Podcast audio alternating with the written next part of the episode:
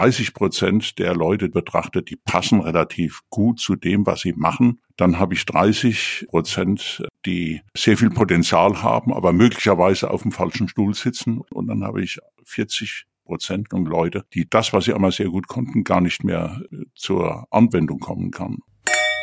Willkommen zu Projektmanagement im Glas, dem Gesprächspodcast für alle, die von Projekterfahrung anderer profitieren möchten, mit Christian Dürk. Hallo und herzlich willkommen zu unserer neuen Episode von Projektmanagement im Glas. Heute beschäftigen wir uns mit dem Thema, warum IT-Organisationen von Skill-Management profitieren. Warum dieses Thema? Die meisten der Projekte, die wir alle machen und kennen, laufen in IT-Organisationen. Wir haben seit vielen Jahren Erfahrungen mit dem Instrument Skill Management und strategische Personalplanung gesammelt und genau aus diesem Grund möchten wir diese Erfahrungen mal teilen. Bin froh, dass ich unseren Aufsichtsratsvorsitzenden Martin Hornbach gewinnen konnte mit dem Thema und der seine Erfahrungen aus vielen Jahrzehnten mit uns teilt. Hi Martin, grüß dich. Hallo Christian. Schön, dass du da bist zu unserem Lieblingsthema. Haben wir ja selbst auch gemeinsam viele Jahre damit verbracht. Bevor wir loslegen, würden sich unsere Hörer bestimmt freuen, wenn du ein paar Takte zu dir sagst, was du bisher gemacht hast und warum dir dieses Thema Skill Management in IT-Organisationen so wichtig ist. Ja, Martin Hornbach, seit vielen Jahren in verschiedenen Unternehmen in der Industrie, im Handel, in Dienstleistungsunternehmen für die IT, unter anderem für die IT verantwortlich und ja, ich kann eigentlich gleich mit der Tür ins Haus fallen und das Thema Personal und damit verbunden das Thema Skill Management war immer die wesentliche Herausforderung. Natürlich geht's immer auch um Hardware und es geht immer um Software und entweder ist es Standard oder es muss entwickelt werden. Das sind eigene Themen, die in eigenen Veranstaltungen behandelt werden müssen. Aber das richtige Personal in der Organisation zu haben, das ist schon eine kritische Frage und damit beschäftige ich mich unter anderem seit Jahrzehnten. Ja, ich kann mich an unsere ersten Gespräche, als wir uns kennenlernen, erinnern. Ne? Das war, glaube ich, im dritten Satz das Thema, was wir diskutiert haben. Das ist ein paar Jährchen her, ne? Ja, das ist, das ist korrekt. Ja, das ist ein das paar ist Jahre her, ja. Ja, vielen Dank, dass du dich kurz vorgestellt hast.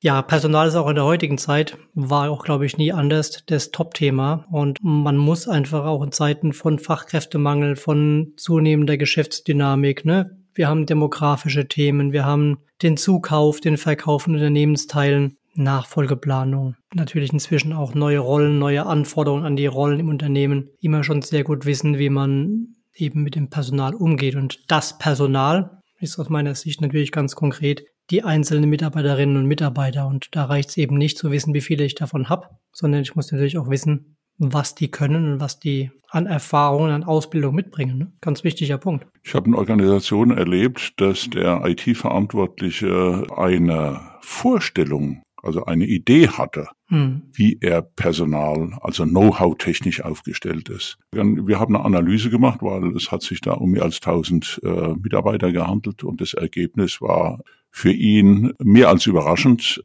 Es war komplett anders, als er das erwartet hat. Also der Anteil an akademisch gebildeten Experten war viel höher, als er das vermutet hat. Es ging da um den Fokus äh, Wirtschaftsinformatik. Das war halt sein persönlicher Fokus und es war auch die Verteilung der äh, Kompetenzen auf die Themenschwerpunkte Projektmanagement, Entwicklung und so weiter und so fort. Die war also völlig weg von dem, was man tatsächlich gebraucht hat und ganz weit weg von dem, was man zu haben vermutet hat. Hm. Also das heißt, er hatte so ein Bauchgefühl zu seinen Mitarbeitern ne? und hat gedacht, er hat das und das in seinem Personalportfolio und hat man mal wirklich geguckt. Ne? Ja, wir haben wirklich gelernt, dass es eine gründliche Analyse braucht ne? und auch eine klare Vorstellung, äh, was man erheben will. Nur dann ist man tatsächlich in der Lage, eine Aussage darüber zu treffen, welche Skills meine Organisation überhaupt abbilden kann. Und unter Berücksichtigung der Tatsache, dass das Wissen sich oder die Anforderungen an das Wissen sich auch ständig ändern. Ich kriege ständig ständig neue Updates in der Software, ich krieg neue Hardware, ich krieg neue Betriebssysteme, ich krieg neue Releases, die sich teilweise erheblich von den Vorreleases unterscheiden. Und ich habe natürlich auch eine Fluktuation. Da sind ältere Kollegen, die gehen und dann gibt's neue, die kommen und so weiter und so fort. Das ist eine äh, unheimlich dynamische Veranstaltung und dass ich da zu einem bestimmten Zeitpunkt mal weiß, äh, was ich habe habe und worüber ich rede. Das mag sein, ne? aber im Großen und Ganzen ist das schon ein wichtiger Prozess, sich hier die Transparenz zu erhalten. Und wenn ich jetzt eine IT-Strategie entwickle, ich sage jetzt mal für die nächsten fünf bis zehn Jahre, und dann muss ich mir auch überlegen, was brauche ich denn dafür? Welche, welches Know-how muss ich denn in welcher Häufigkeit äh, in meiner Organisation verfügbar haben, damit ich überhaupt in der Lage bin, so eine Organisation zu betreiben. Und da stellt sich oft heraus, dass man diese Frage noch nicht mal beantworten kann. Also e-, enorm wichtig, wenn ich gute Ideen umsetzen möchte. Ja, also sortieren wir das nochmal ganz kurz. Das heißt, zum einen muss ich natürlich wissen, wo ich hin will. Ne? Das Stichwort IT-Strategie idealerweise abgeleitet aus der Unternehmensstrategie. Ich mache mir Gedanken, was die nächsten drei bis fünf, vielleicht sogar darüber hinaus Jahre entsprechend passieren soll. Ne? Auf der anderen Seite brauche ich ein Instrument und einen auch regelmäßigen Prozess, hast du eben gesagt, wie ich diese Transparenz im Mitarbeiterportfolio eben schaffe. Ne? Das kann ich mir aus den Personalakten besorgen, das kann ich in Mitarbeitergesprächen dokumentieren, das kann ich entsprechend auch durch Analysen, Assessment Center ähm, nochmal verifizieren. Aber das sind so Themen drin wie zum Beispiel ja Zugehörigkeit, Ausbildung, Qualifikation, Weiterbildungen, Sprachen, Erfahrungen, die vielleicht auch nicht unbedingt im Unternehmen gesammelt werden. Die muss ich alle kennen und auch wissen, wie gut die ausgeprägt sind. Ne? Und das Ganze in diesem Spannungsfeld ne, von, von Fachkräftemangel, von einer demografischen Entwicklung, von, von anderen Einflussfaktoren, das Ganze im Gleichgewicht zu haben, das ist ja die Herausforderung, die ein Manager, ein CIO in dem Bereich auch hat. Ne? Ja. Und da haben wir jetzt eigentlich schon mal zwei, drei Punkte diskutiert, die häufig ja nicht ganz so ideal ausgeprägt sind. Ne? Ja. Das Thema wirklich brauchbare, formulierte IT-Strategien auf der einen Seite und auf der anderen Seite dann eben nochmal über den Headcount hinaus die Informationen, wer welche ja. Skills und, und Fähigkeiten mitbringt. Ne? Wir haben ja so eine grobe Annahme und die hat sich in mehreren Projekten bestätigt. Wenn ich heute in eine Organisation hineinschaue, die noch nie Skill Management gemacht hat, dann stelle ich fest, 30 Prozent der Leute, die ich mir aus der Nähe betrachte, die passen relativ gut zu dem, was sie machen. Dann habe ich 30 Prozent Mitarbeiterinnen, die sehr viel Potenzial haben, aber möglicherweise auf dem falschen Stuhl sitzen oder möglicherweise das eine oder andere an Unterstützung, Förderung und Lernprozess noch brauchen. Und dann habe ich 40 Prozent Größenordnung Leute, die das, was sie einmal sehr gut konnten, gar nicht mehr äh, zur Anwendung kommen kann. Und an dieser Stelle sich die Frage stellt, welchen Job sie sinnvollerweise in einer großen Organisation übernehmen. Und das haben wir mehrfach. Wir haben das in der pharmazeutischen Industrie, in großen Logistikunternehmen und in der Fertigungsindustrie gemacht. Und es hat sich überall ein ähnliches Bild gezeichnet. Ne? Und nur da, wo dieser Prozess kontinuierlich begleitet wird, ne, hat man eine halbwegs stimmige Situation. Und daran hängt eigentlich alles. Wenn ich nicht die notwendigen Kompetenzen habe, dann kann ich keine großen Projekte stemmen. Jetzt im Moment gerade, wo sehr viele große Unternehmen zum Beispiel S4HANA einführen, da ist ja die Frage, wo kriege ich denn die ganzen Projektmanager her? Wo kriege ich die ganzen Prozessleute her? Wo kriege ich die ganzen Migrationsexperten her? Und da fehlen oft die richtigen Antworten auf die richtigen Fragen. Hm, genau. Oder wenn ich eben einen ähm, mal Integrator einsetze, der mir das Projekt macht, ja, wo kriege ich denn die Leute her, die diesen Integrator auch richtig steuern können? Ne? Ja. Also häufig setzt man da ja einen drauf, der dann vielleicht oder eine, der eben noch nie einen Dienstleister gesteuert hat. Es ist ja ebenfalls ein Skill oder eine Kompetenz, die ich erwerben muss und ähm, die ich schon brauche, um auch größere Dienstleister zu steuern. Und jeder Kompromiss und jede Fehlbesetzung kann große Projekte bremsen. Ja, das ist vollkommen richtig. Ne? Ich meine, in dem Beispiel bleibend, wenn ich mir zum Beispiel als Bereich überlege für die Zukunft, dass ich zum Beispiel Entwicklungen nicht mehr selbst machen möchte, sondern zukünftig zukaufen möchte durch Dienstleister, dann muss ich das ja irgendwo auch formulieren. Ne? Ich muss es wirklich runterbrechen bis auf das einzelne Jobprofil, auf die einzelne Anforderung an fachliche, methodische, persönliche Skills und muss mir überlegen, wie eben dann der Shift aussieht von Leuten, die heute Entwicklung machen im Unternehmen, zu Leuten, die zukünftig dann eben Dienstleister, die entwickeln, steuern sollen. Ne? Ja. So diese ganze Entscheidung Make or Buy, ne, die dahinter steht. Und das entsteht nicht einfach nur so, sondern das muss ich wirklich bis runter auf die einzelne Skill-Ebene formulieren in Zollprofilen und muss mir dann im Ist-Analyse-Prozess anschauen, wer eben diese Fähigkeiten schon mitbringt oder wer in der Lage ist, entsprechend sich zu entwickeln, diese Fähigkeiten aufzubauen in adäquaten Zeit. Ne? Und damit sehe ich natürlich auch, wer in diesem Prozess vielleicht auch nicht geeignet ist, wie du vorhin sagtest, auf dem falschen Job sitzt oder vielleicht sogar in der falschen Abteilung ist. Ne? Ja, ja. Wir hören ja sehr oft den Einwand, ja, da geht es um Personalthemen, ne? der ist der Sozialpartner im Boot. Ne? Und dann haben wir ganz bestimmt äh, kritische Stimmen. Tatsächlich ist es so, das haben wir beide ja schon mehrfach erlebt, dass der Sozialpartner eher begeistert ist. Also wir eher Unterstützung erfahren und so nach dem Motto, endlich wird mal was gemacht. Ne? Und letztendlich geht es um die Entwicklung von Mitarbeiterinnen und es geht um Ausbildung und es geht um die richtigen Jobprofile und so weiter und so fort. Also meine Beobachtung ist, dass wir die Sozialpartner immer sehr gut mit ins Boot holen konnten und auf großes Interesse und sogar Unterstützung gestoßen sind. Ne? Also auch das ist eigentlich gar kein Hinderungsgrund, sich mal etwas strukturierter mit diesem Thema zu beschäftigen. Ja, definitiv kann ich nur unterstreichen. Ne? Das war immer dann, wenn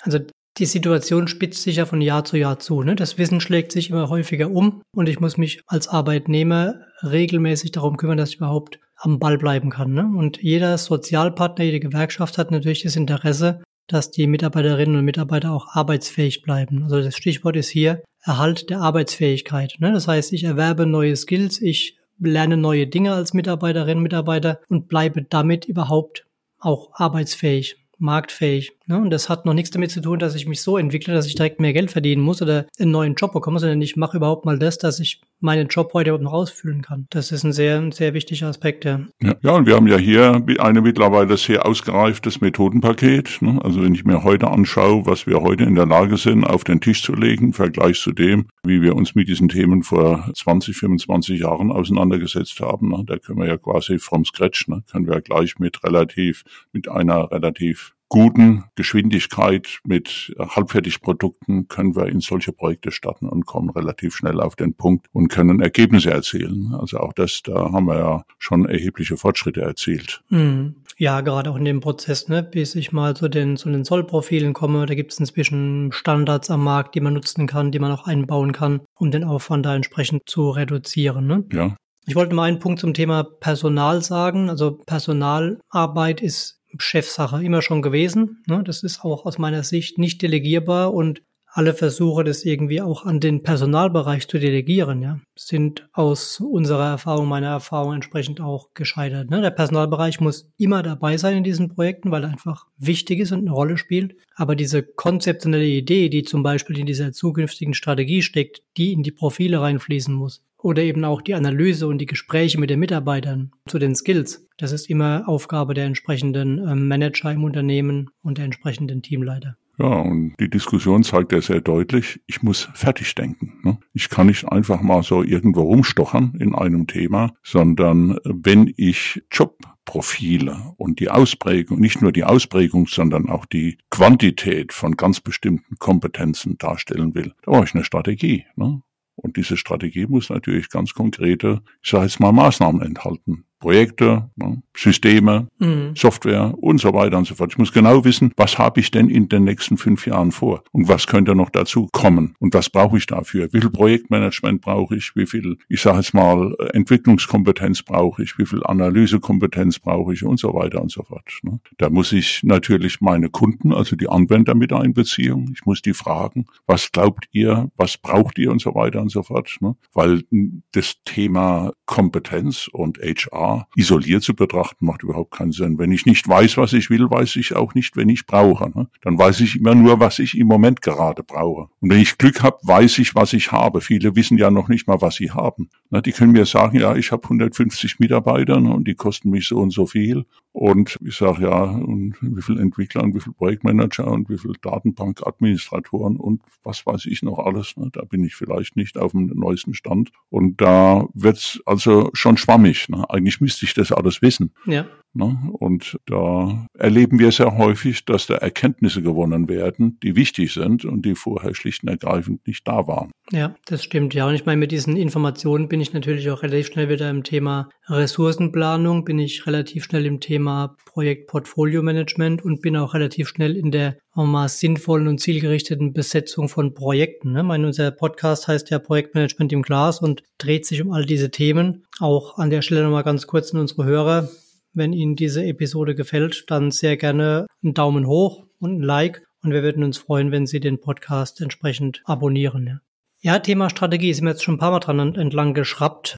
oft warten ja auch Organisationen darauf, dass die Strategie irgendwo herkommt, ne? Also dass die vom Himmel fällt, dass die vielleicht irgendwie entsteht im stillen Kämmerlein. Wir haben ganz gute Erfahrungen damit gemacht bei Corribus, dass man, wenn man keine brauchbare Strategie hat, die eben genau diese Perspektive hergibt der nächsten drei bis fünf Jahre, die ich auch brauche, um in die zukünftigen Anforderungsprofile reinzugehen und die entsprechend zu überarbeiten, dass man zum Beispiel über Trendinterviews mit äh, Meinungsführern in Fachbereichen, in den Businessbereichen, mit Technologie-Experten spricht und sich eben über diese Trendinterviews die Rahmenbedingungen auch schafft, Natürlich mit einer pragmatischen Art und Weise, um dann einfach eine Grundannahme zu haben, die man nutzen kann, um diese zukünftigen Soll-Profile mit den zukünftigen Soll-Skills und Skill-Kompetenzkataloge entsprechend zu erarbeiten mit dem man dann wirklich arbeiten kann. Das ist immer besser, als nichts zu machen und zu warten, bis irgendwoher eine Strategie kommt. Ja, und die IT-Strategie ist ja immer abgeleitet, ist nie originär. Das ist eine abgeleitete Strategie, erfordert sehr viel Kommunikation zwischen den sogenannten Fachbereichen und da ist ein IT-Verantwortlicher, ein IT-Verantwortlicher immer gefragt, da gute Gespräche zu führen, zu kommunizieren und immer danach zu fragen und auch darauf zu achten, dass er nicht im Alltagsgeschäft ne, quasi den Tiefseetaucher abgibt. Und wie mhm. gesagt, und aus der Strategie, da muss ich ableiten, das ist einfach, da gehört auch sehr viel, da muss man sehr viel Energie reinstecken, ne? Äh, sonst wird's nix. Ne? Das ist auch oft die Erkenntnis, wenn Projekte nicht funktionieren, wenn sich äh, irgendwelche Vorhaben verzögern oder nicht erfolgreich erfolgreich sind oder sogar scheitern, dann liegt es immer daran, dass nicht die richtigen Leute an Bord waren. Ne? Und das fängt ganz früh an. Das fängt nämlich da an, wo ich mir überlege, was ist meine Strategie, welche Leute brauche ich, um diese Strategie zu realisieren. Ne? Hm. Ja, oft haben wir auch die Situation, dass wir quasi durch die mal, Migration von Systemen, durch die Ablösung von Systemen, von Systemlandschaften natürlich auch neue organisatorische Rahmenbedingungen schaffen oder die entstehen müssen außenrum, die natürlich dazu führen, dass ich auch geänderte Anforderungen an die Skills und Kompetenzen habe. Ne? Also auch diesen Prozess muss ich oder sollte ich im Blick haben. Ne? Ja, unbedingt. Ne? Es gibt natürlich auch Situationen, wo ich feststelle, dass Individuen äh, nicht jeden Weg mitgehen können. Ja, da muss man auch ganz offen über Generationswechsel und so weiter und so fort sprechen. Hm. Ja, aber das muss ich natürlich durch den Prozess dann transparent machen. Ne? Und dann habe ich auch eine Grundlage, über die ich reden kann. Ich habe ja vorhin von Zeitspanne von 25 Jahren gesprochen. Ja, die sind schnell rum. Ne? Und dazwischen habe ich dreimal eine neue Plattform eingeführt. Ne? Und hm. die Schlüsselfiguren bei der Einführung der ersten Plattform sind bei der letzten möglicherweise schon nicht mehr die, die da die Schlüsselrolle innehaben. Und so ist es ein ständiges Ändern und das muss ich managen und nicht einfach dem Zufall überlassen.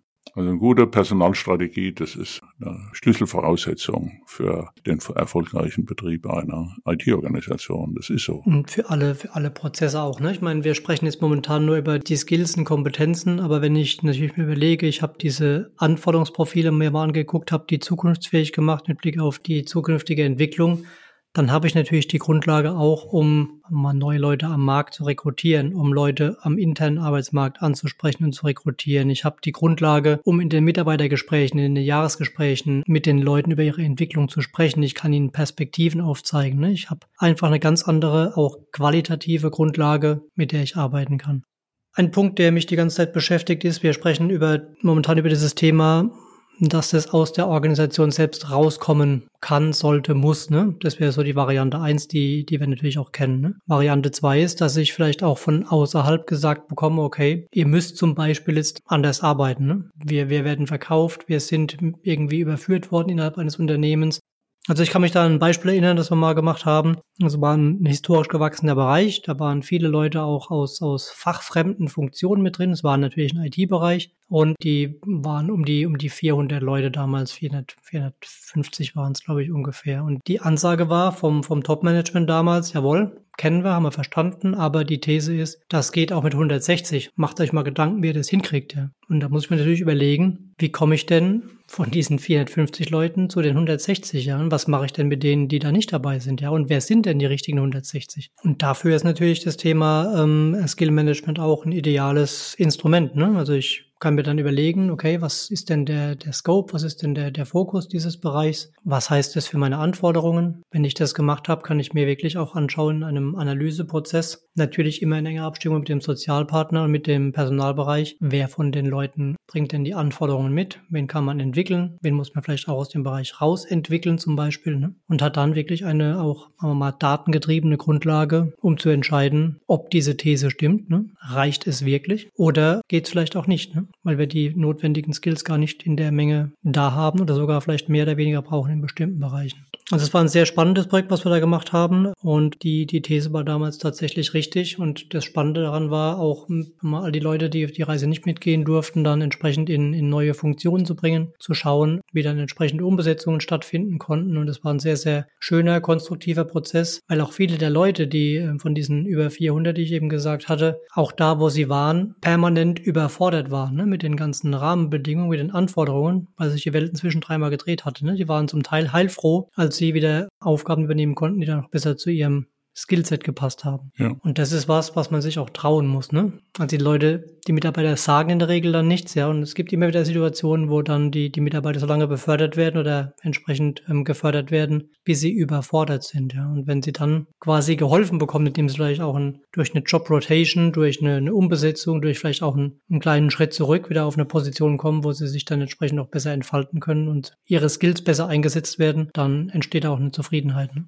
Also CIO, sage ich jetzt mal, der heute sich mit dem Thema noch nicht beschäftigt hat, also mit dem Thema Skill Management, dem kann man nur dringend empfehlen, einmal, sag mal, eine Woche zu investieren, um zu wissen, wo er steht. Ne? Also das ist das Mindeste. Ne? Wenn er es nicht gemacht hat, noch nie gemacht hat und nicht macht, ne, dann hat er ein Problem, das er nicht kennt. Und eigentlich sollte man, gerade wenn man für so einen sehr, ich sag mal, techniklastigen Aufgabenbereich ne, nicht genau weiß, wo man steht, dann hat man schon ein, ein Basisproblem. Ne. Also ich kann nur dringend empfehlen. Und das sage ich auch jedem, der mit mir darüber spricht, äh, unbedingt machen. Ne. Das ist äh, sehr überschaubar und man kann relativ schnell erkennen, habe ich Potenzial, habe ich kein Potenzial. Ne? Und wie schlimm ist meine Situation wirklich? Ne? Ja, oder ist eben alles gut, ne? Kann ja auch sein. Ne? Haben wir auch oft genug gesehen, dass die Leute das schon wirklich wunderbar im Griff haben. Und wie du sagst, da gibt es einfache Instrumente, die reichen, um da wirklich gut und regelmäßig, es ist ein Dauerprozess, damit umzugehen. Ne? Ja. Ja, sehr schön, Martin. Ich würde nur mal so ganz kurz zusammenfassen. Also man sollte sich jederzeit bewusst sein oder bewusst machen durch Analysen, wen man tatsächlich im Personalportfolio hat, wer quasi welche Skills, Kompetenzen mitbringen. Ähm, auf der anderen Seite muss man wissen, dass man sich in einem ständigen Wandel befindet, ne? sei es ein demografischer Wandel, sei es vielleicht fehlende Fachkräfte, sonstige ähm, Risiken, die das Unternehmen betreffen. Und auf der anderen Seite braucht man natürlich einen strategischen Rahmen oder eben eine belastbare Annahme, in der man sich bewegen kann, um dann diesen, diesen Skill-Management-Prozess tatsächlich sauber aufzusetzen. Der ist nicht aufwendig, aber muss man regelmäßig tun, um dann wirklich aktiv mit dem Personalportfolio und den Skills zu arbeiten. Wem das jetzt zu schnell ging, der kann wie immer nochmal in unsere Show Notes reinschauen. Wir würden die wichtigsten Aspekte nochmal zusammenschreiben in so ein kleines White Paper und würden Ihnen die zum, zum Nachlesen nochmal zur Verfügung stellen. Und wie immer freuen wir uns über, über Anregungen, Feedback zu der Episode. Wenn es Fragen gibt, gerne eine kurze E-Mail an podcast.corrivus.de. Und ja, wir sind sehr gespannt auf Ihre Reaktionen, freuen uns drauf, wie Ihre Meinung dazu ist. Martin, vielen Dank für das Gespräch. Hat Spaß gemacht. Ja, gerne. Ja, ebenso. Danke, dass du deine Erfahrung geteilt hast und auch an unsere Zuhörer. Vielen Dank fürs Zuhören. Wir hoffen, dass was Spannendes für Sie dabei war ein paar Insights und ja, wir freuen uns auf die nächste Episode. Vielen Dank und bis zum nächsten Mal. Tschüss, bis bald. Tschüss. Der Podcast wurde Ihnen präsentiert von Corivus. Wir drehen Projekte. Danke fürs Reinhören. Vereinbaren Sie gerne ein unverbindliches Beratungsgespräch, um gemeinsam herauszufinden, wo und wie wir Sie bei Ihren Projekten und Vorhaben unterstützen können. Kontaktinformationen, weitere Infos und Links finden Sie in den Show Notes.